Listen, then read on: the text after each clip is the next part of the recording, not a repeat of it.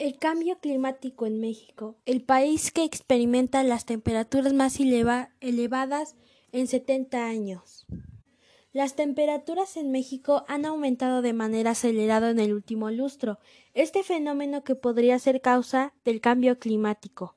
Se replicó en todo el año pasado según la Organización de las Naciones Unidas.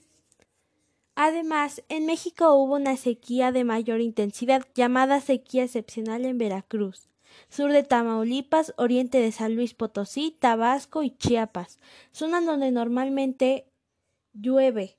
Tradicionalmente hubiéramos pensado que en Sonora hubiera sido temperaturas más cálidas, y no fue así, tuvo más templadas, a pesar de los valores que podemos encontrar en esas zonas que son habituales cercanos a 50 grados.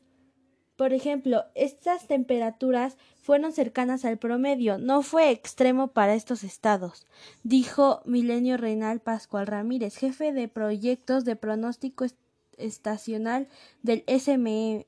En 2019 la temperatura media a nivel nacional fue de 22.4 grados, 1.5 por encima del promedio histórico de 20.9 que se registró en 1981.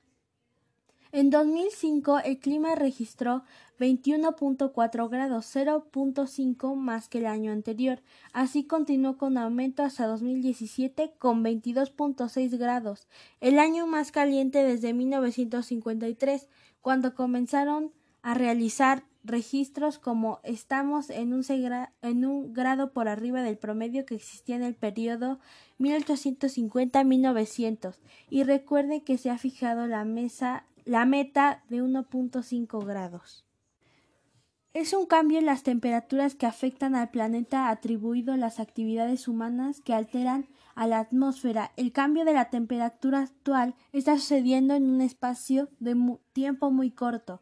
Esto se vincula al aumento de concentración de los gases de efecto invernadero como el dióxido de carbono, metano, vapor de agua y ozono y el óxido nitroso, informó que es el Fondo Mundial para la Naturaleza. Entre ellos se encuentra México con 1.68% de las cuales las principales fuentes son el transporte, la generación de electricidad y la industria.